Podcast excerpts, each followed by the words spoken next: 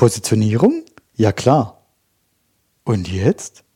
Wie geht das denn mit dieser Positionierung genau?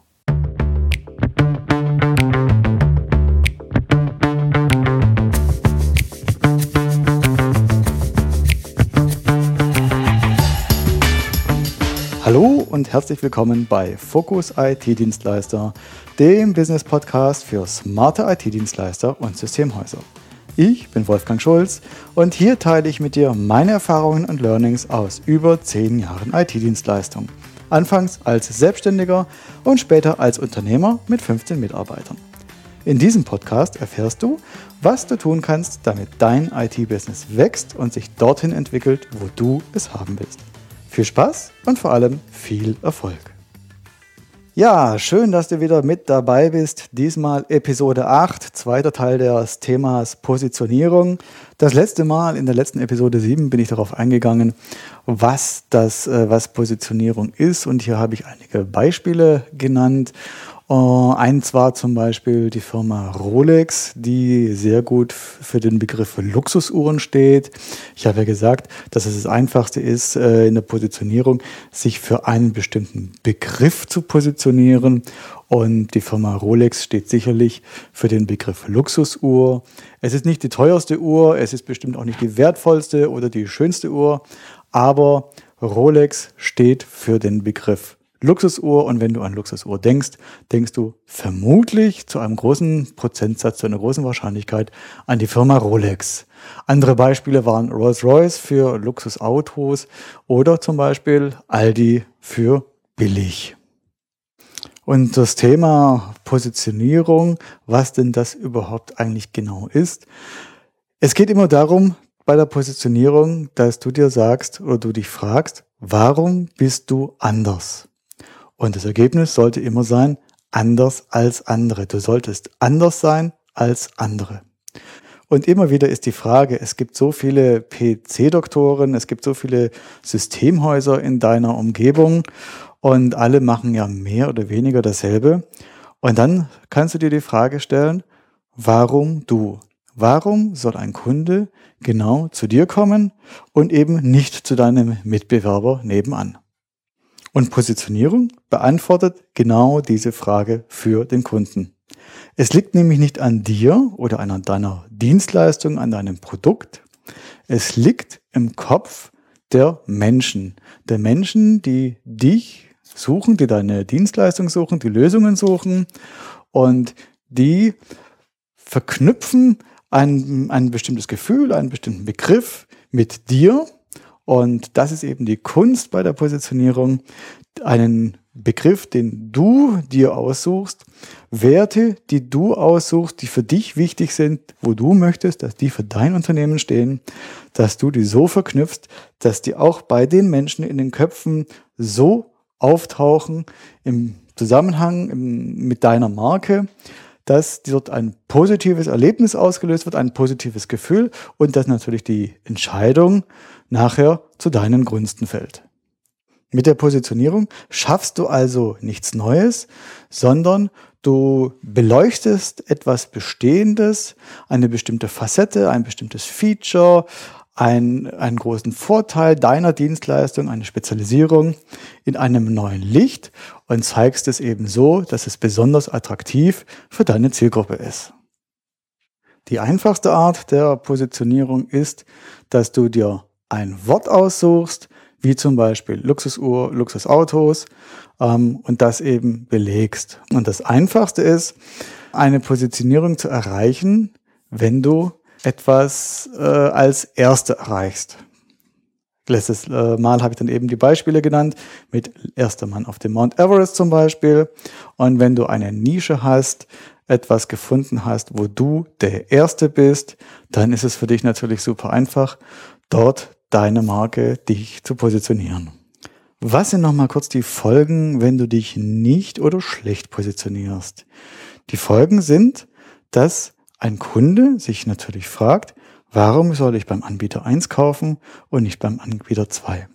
Wenn für ihn das Angebot und die Kompetenz und die Reaktionsfreudigkeit, die Geschwindigkeit, wenn alles mehr oder weniger vergleichbar ist, wenn der Kunde keinen Anhaltspunkt findet, warum er sich für den einen Anbieter entscheiden soll und nicht für den anderen, warum der eine Dienstleister besser geeignet ist als der andere, dann wird er zwangsläufig den Preis als, als Unterscheidungsmerkmal heranziehen.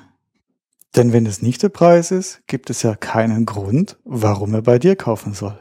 Das heißt, er soll grundlos dein Kunde werden. Und das wird in der Regel kein Kunde.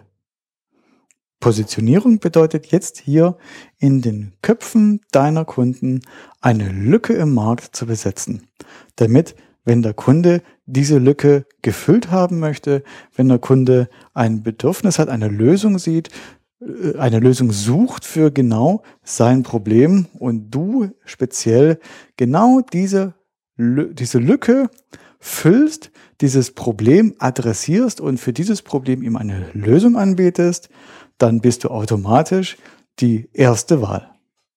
Die erste Wahl heißt die beste Lösung für das Problem des Kunden und damit hast du auch die größte Wahrscheinlichkeit, als Dienstleister beauftragt zu werden. Denn welcher Kunde nimmt denn freiwillig schon die zweitbeste Lösung? Wenn du es also schaffst, dich richtig und dich gut zu positionieren, dann kommst du raus aus der Austauschbarkeit.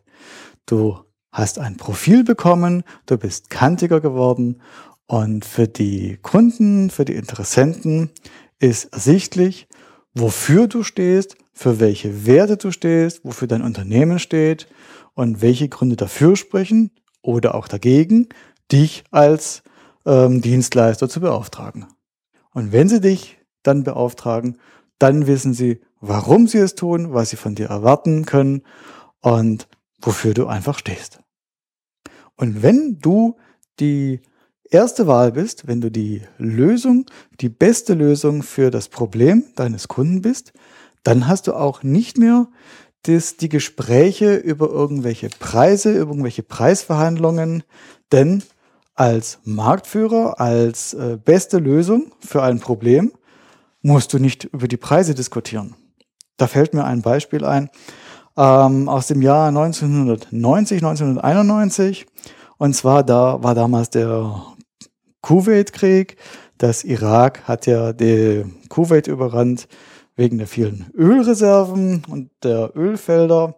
Und als 91 dann sich der Irak vom Kuwait, vom kuwaitischen Territorium wieder zurückgezogen hat, haben sie viele, viele Ölquellen in Brand gesteckt. Und ja, die mussten dann irgendwie gelöscht werden, weil jede Stunde sind ja da Millionen von Litern, von Tonnen wahrscheinlich an Öl aus der Erde geschossen und verbrannt. Und da gab es damals eigentlich nur die Möglichkeit, es zu sprengen. Ähm, man hat also versucht, durch Sprengungen ähm, dieses Feuer äh, zum Erlöschen zu bekommen.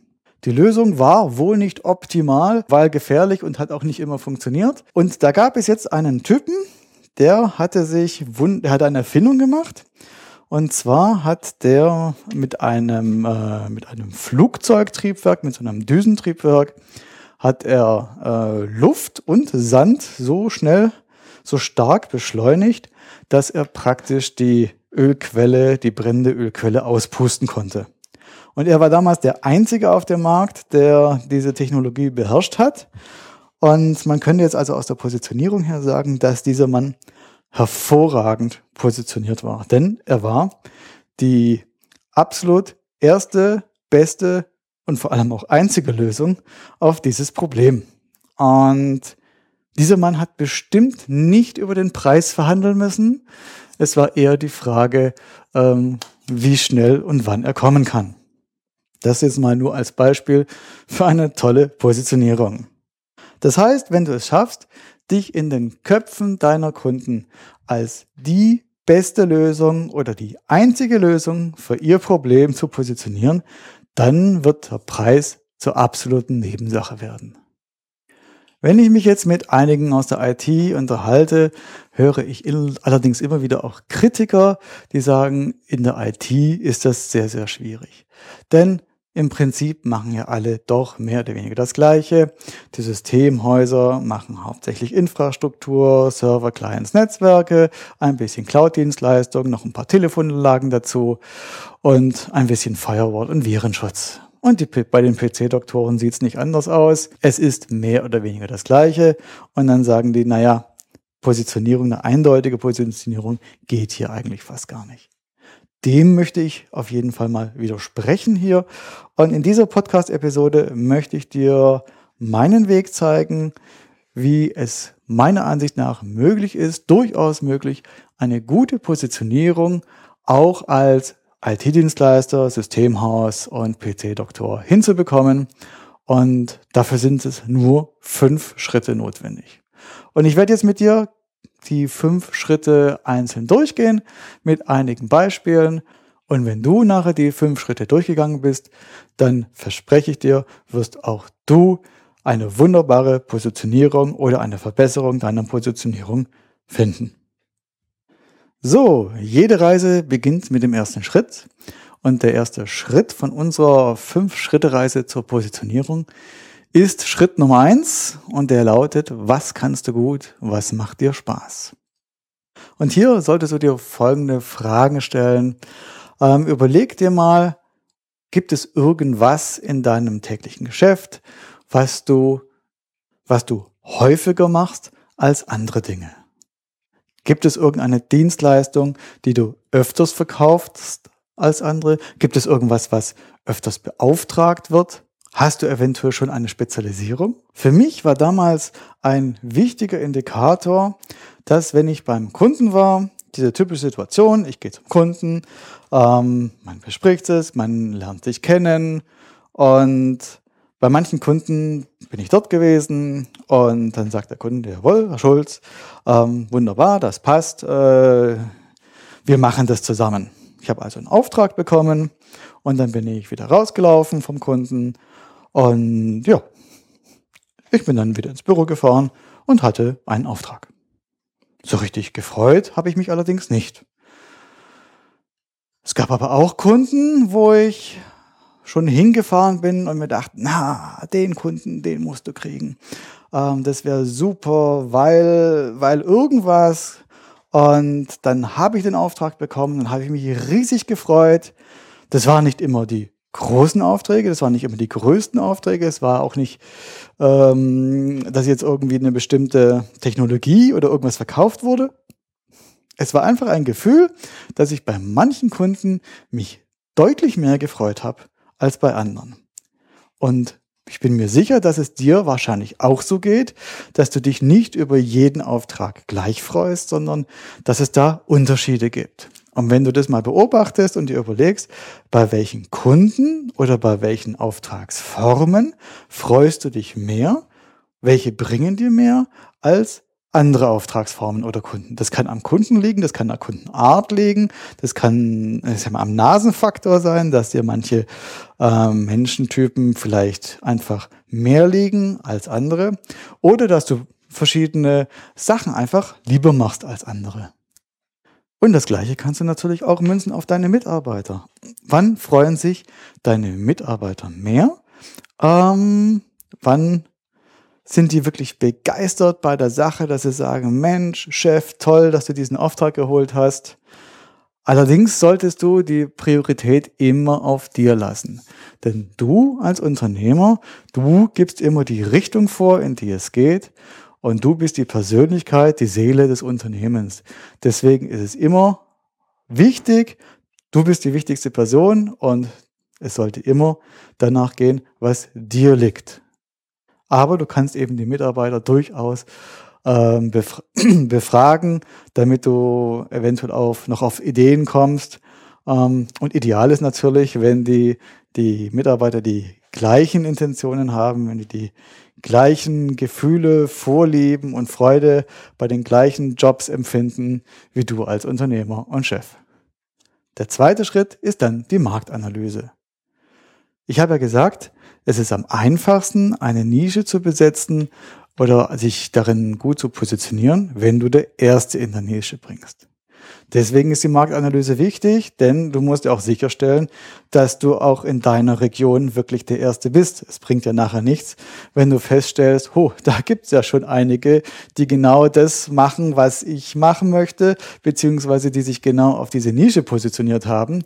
Drum die Marktanalyse und hier bitte wirklich sorgfältig arbeiten und nicht zu schnell, sondern wirklich detailliert recherchieren, was gibt es am Markt. Und lass dich bitte nicht demotivieren.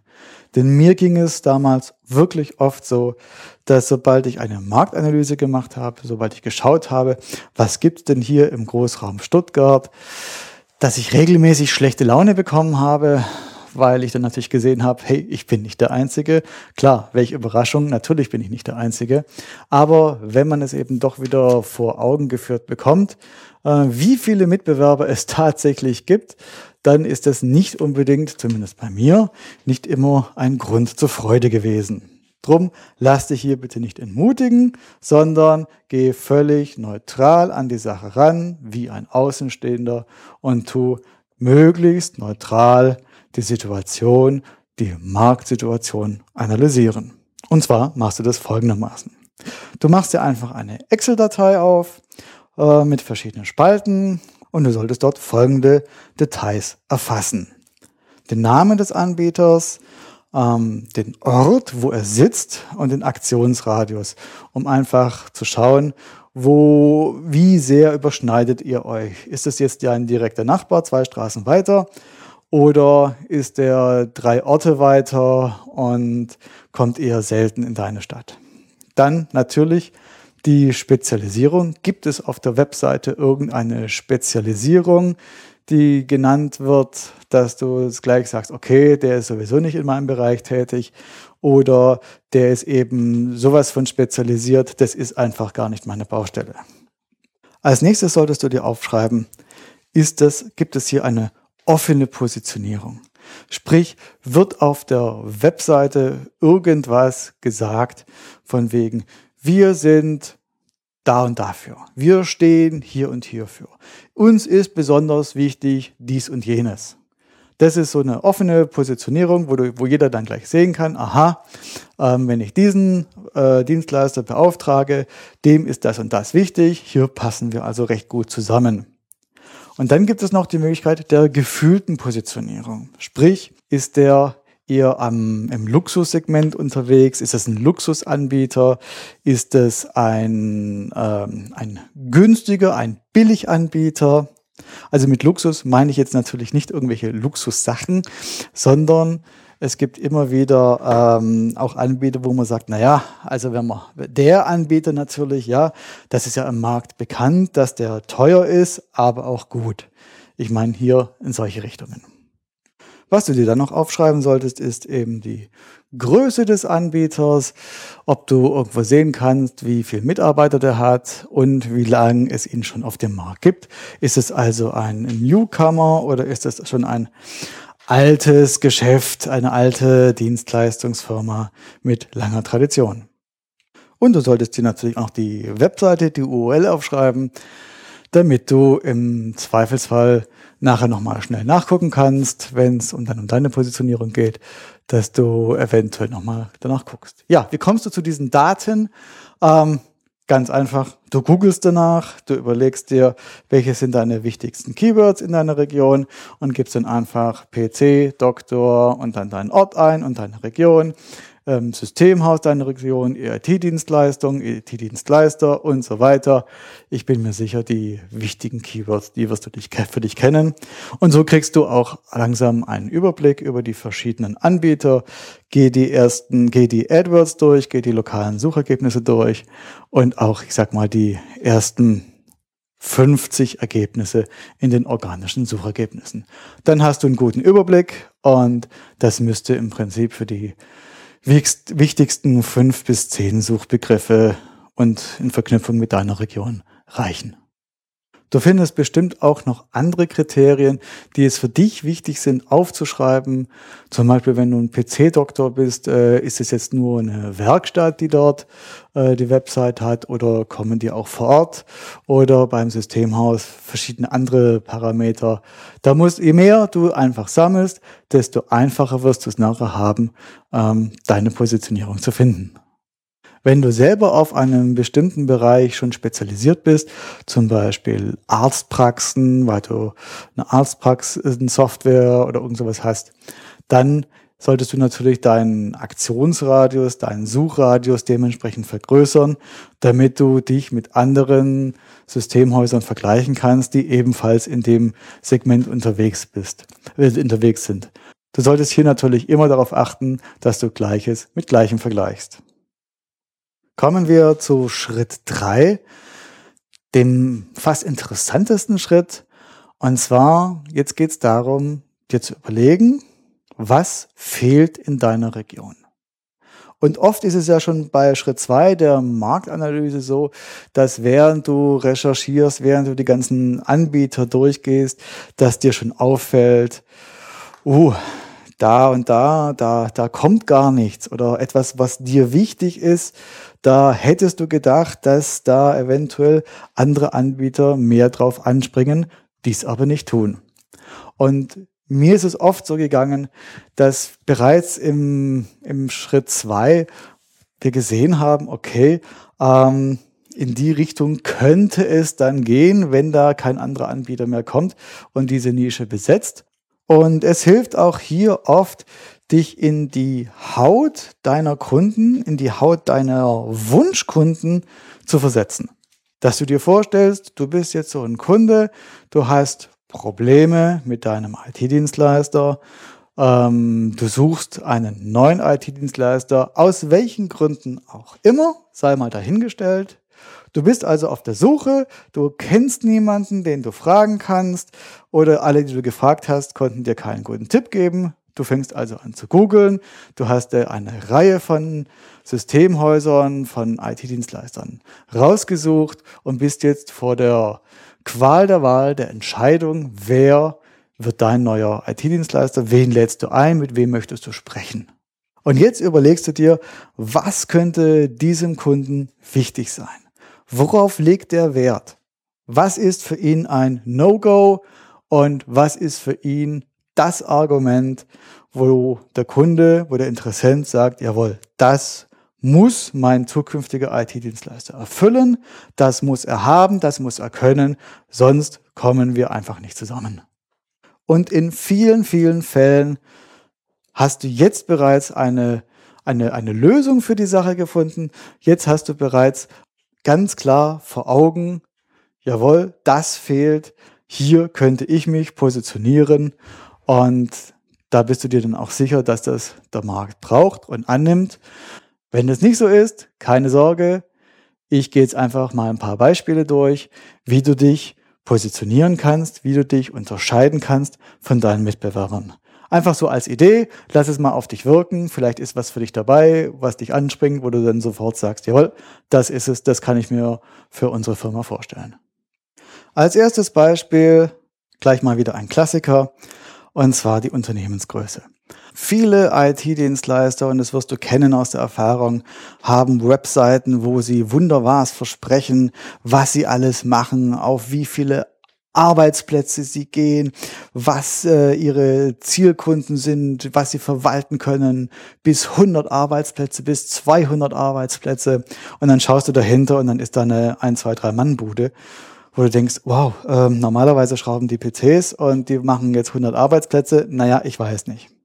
Nichtsdestotrotz wird es von vielen angeboten, wird es von vielen so auf die Website geschrieben. Und hier ist deine Möglichkeit, dass du sagen kannst, okay, wenn viele schreiben, sie gehen auf die großen Kunden, wir sind geeignet für große Kunden, dann positionieren die doch als Spezialist für kleine Kunden. Denn wie viele kleine Kunden gibt es und wie viele große Kunden gibt es? Und ob die großen Kunden alle zu denen gehen, die schreien, sie wollen große Kunden, bleibt nochmal dahingestellt.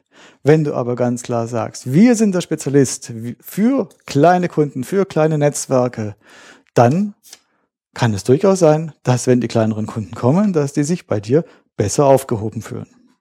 Weitere Möglichkeit ist, alle sind schnell. Wir bieten die schnelle Lösung, wir sind Ihr schneller Partner, wir kommen schnell zu Ihnen, wenn es klemmt. Die Möglichkeit, dich hier abzuheben, ist, jetzt natürlich bitte nicht sagen, wir sind langsam und wir sind die Schnecke der Branche. Nein, aber du kannst zum Beispiel sagen, wir planen alles sorgfältig. Wir arbeiten gründlich. Wir machen so lang, bis der Kunde zufrieden ist. Wir lassen nicht locker, bis das Problem gelöst ist. Und zwar nachhaltig. Schnell kann jeder. Wir sind schnell und gründlich. Weitere Möglichkeit ist, ähm, vielleicht gibt es schon einen Bereich, in dem du in deiner Region der Größte bist, der Beste, der Stärkste, Marktführer in irgendwas, dass du das eventuell noch weiter rausstellen kannst. Vielleicht gibt es auch irgendwo einen Bereich, wo du das Gegenteil deiner Mitbewerber sein kannst. Vielleicht haben die irgendwas, was du weißt, wo die nicht besonders gut sind, also sprich, wo sie schlecht sind. Und vielleicht kannst du hier irgendetwas besser machen und dieses, diese Verbesserung, dieses Bessersein als die anderen als Positionierung herausarbeiten. Dann, wie schon angesprochen, gibt es ja die Möglichkeit, dich als Luxusmarke zu positionieren, dass du also ein gewisses Luxusimage hast, dass du mehr oder weniger in deiner Region zum Edelanbieter in irgendeiner Branche wirst, in irgendeiner Nische.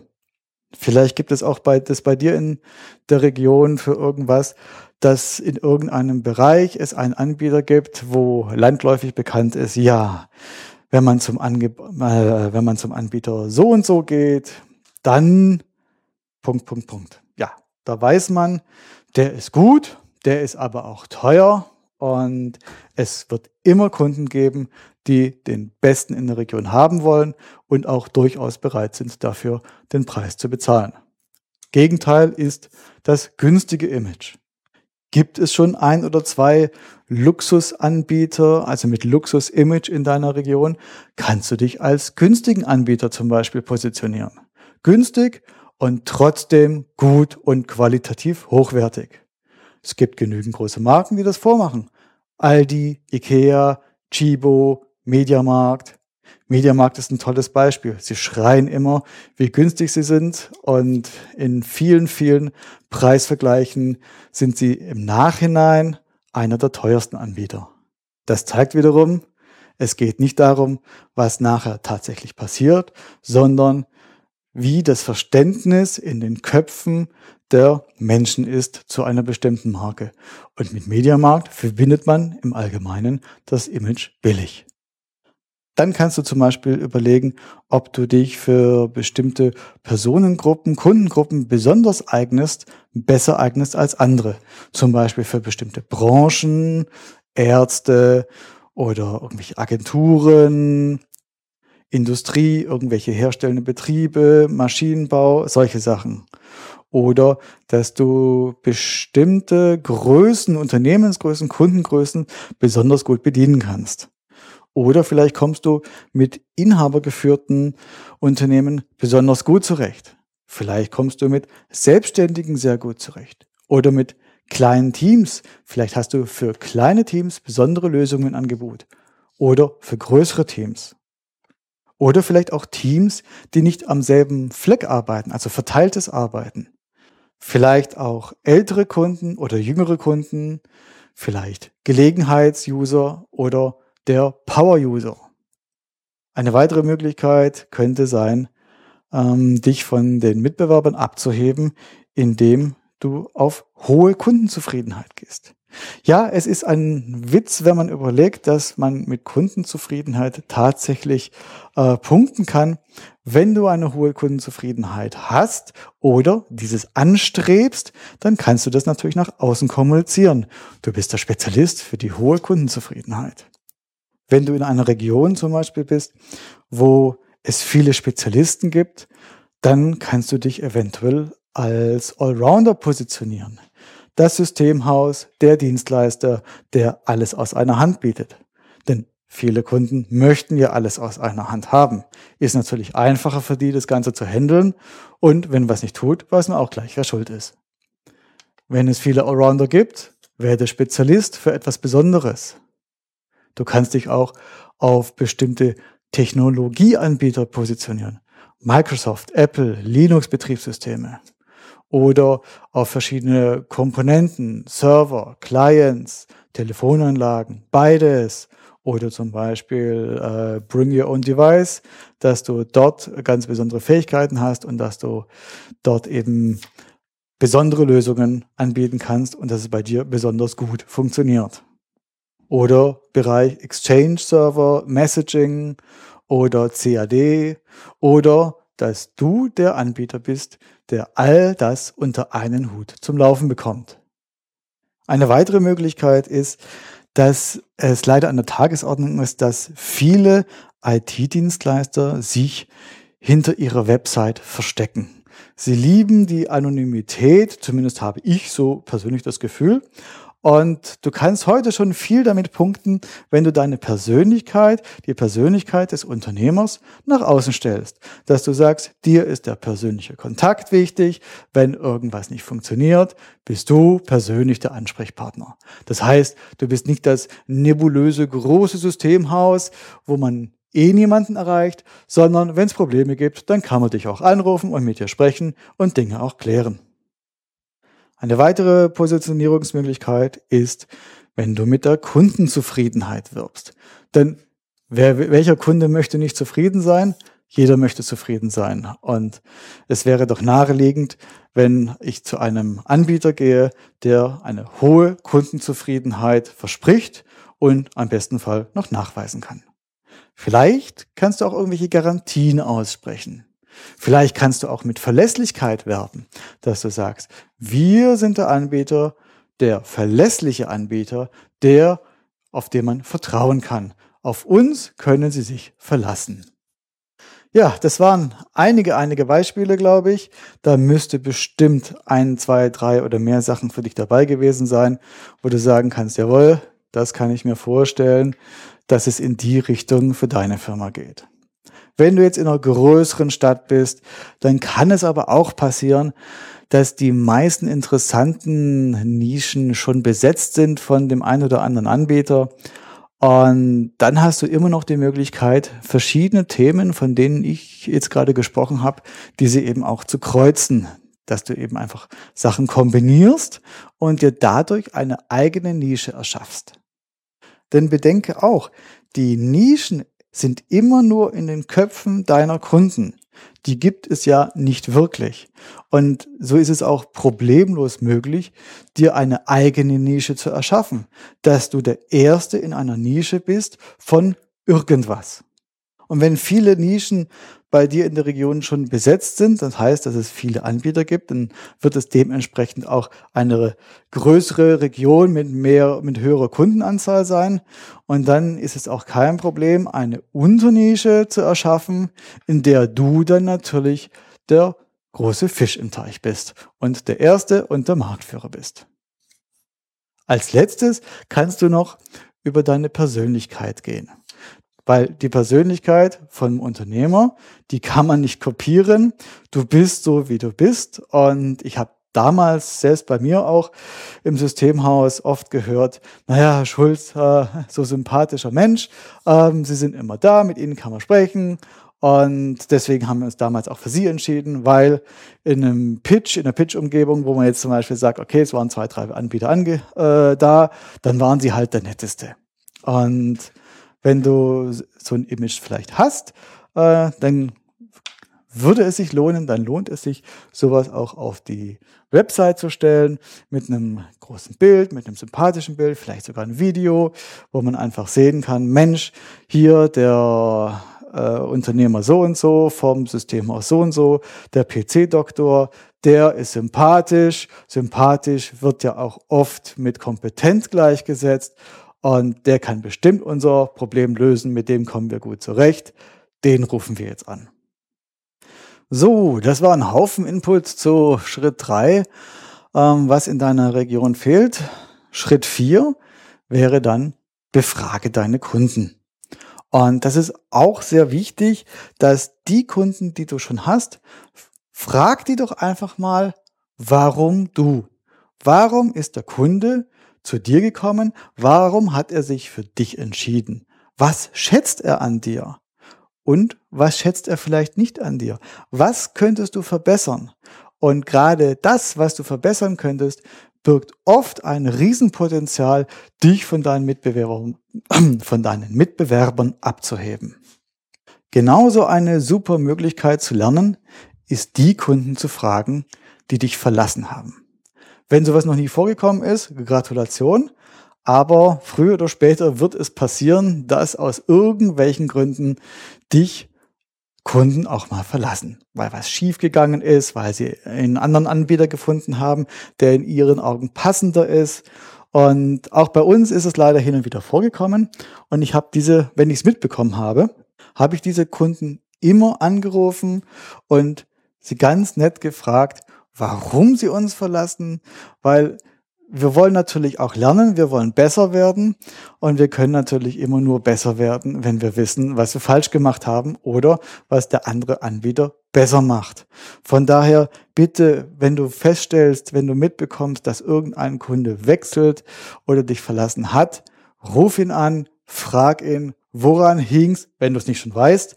Ähm, aber wenn du es nicht weißt, frag ihn, was du falsch gemacht hast, wo du dich verbessern kannst.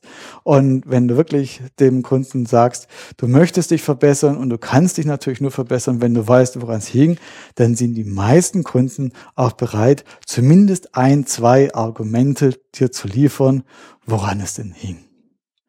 Und oft bekommst du diese Informationen nicht unbedingt vom Chef, sondern von einer Mitarbeiterin oder von einem Mitarbeiter, der dort arbeitet.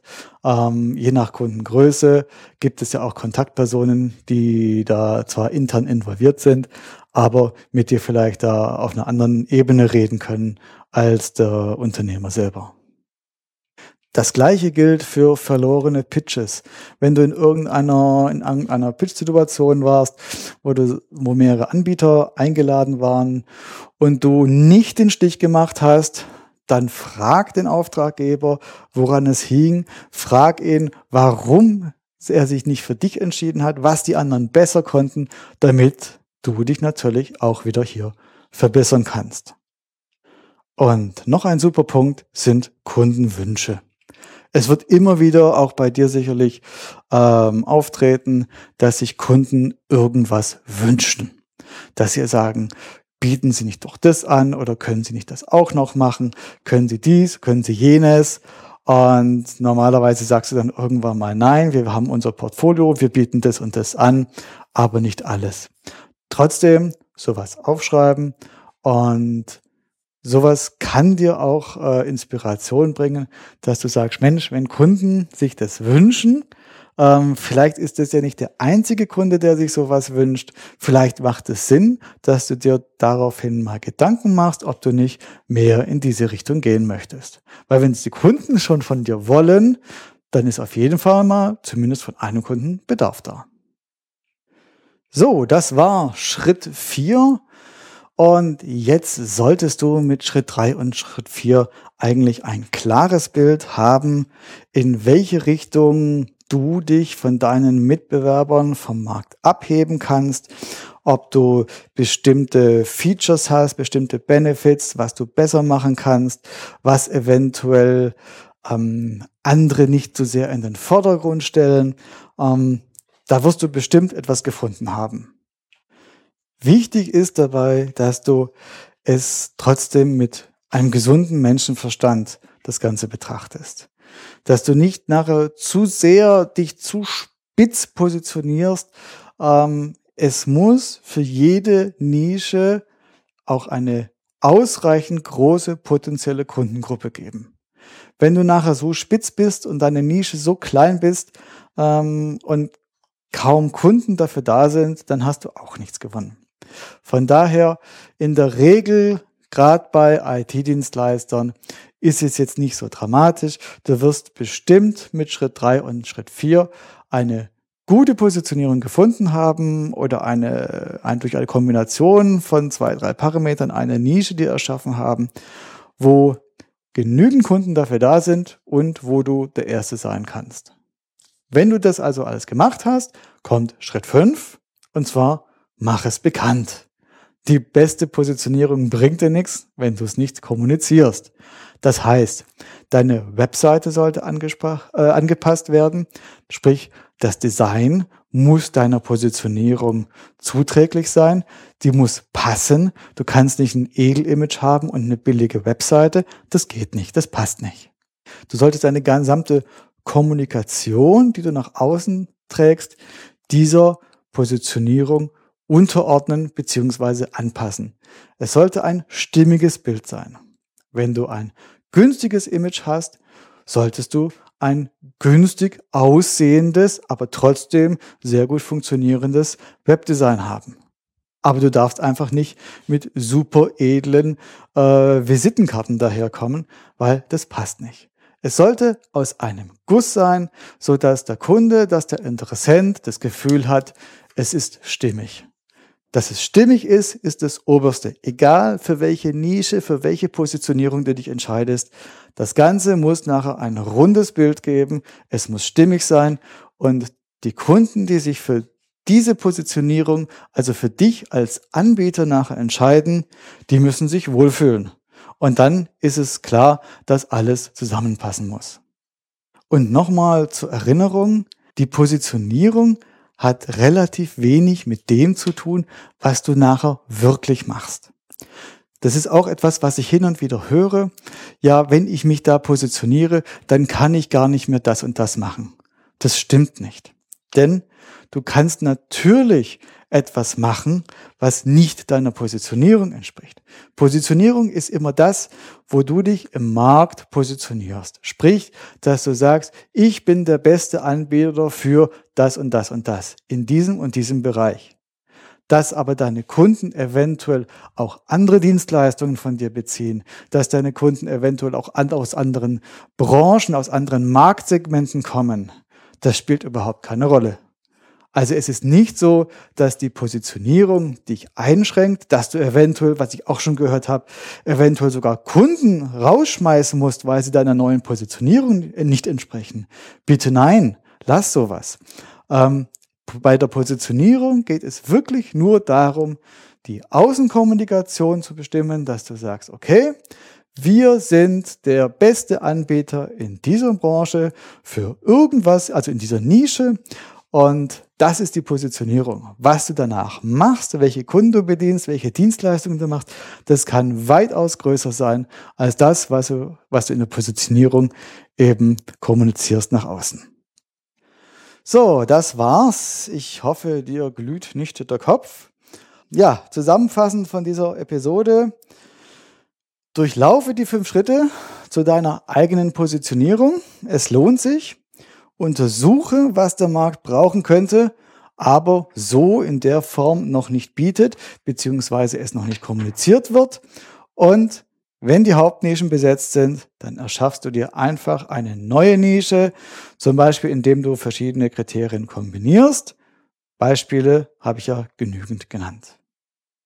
Mehr Informationen und vor allem das Arbeitsblatt, was ich schon in der Episode 7 erstellt habe, nämlich das Arbeitsblatt zur IT-Positionierung.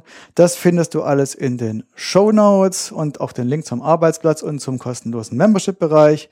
Die Show Notes erreichst du im Internet unter focus-itdienstleister.com slash 008. Das war die achte Episode des Podcasts Fokus IT-Dienstleister. Ich bin Wolfgang Schulz und ich freue mich, wenn du bei der nächsten Episode wieder mit dabei bist. Thema der nächsten Episode Kundenzufriedenheit abfragen und für dein Vorankommen nutzen. Bis dahin sage ich Tschüss und bis zum nächsten Mal, wenn es wieder darum geht, dein IT-Business einen Schritt voranzubringen. Ciao.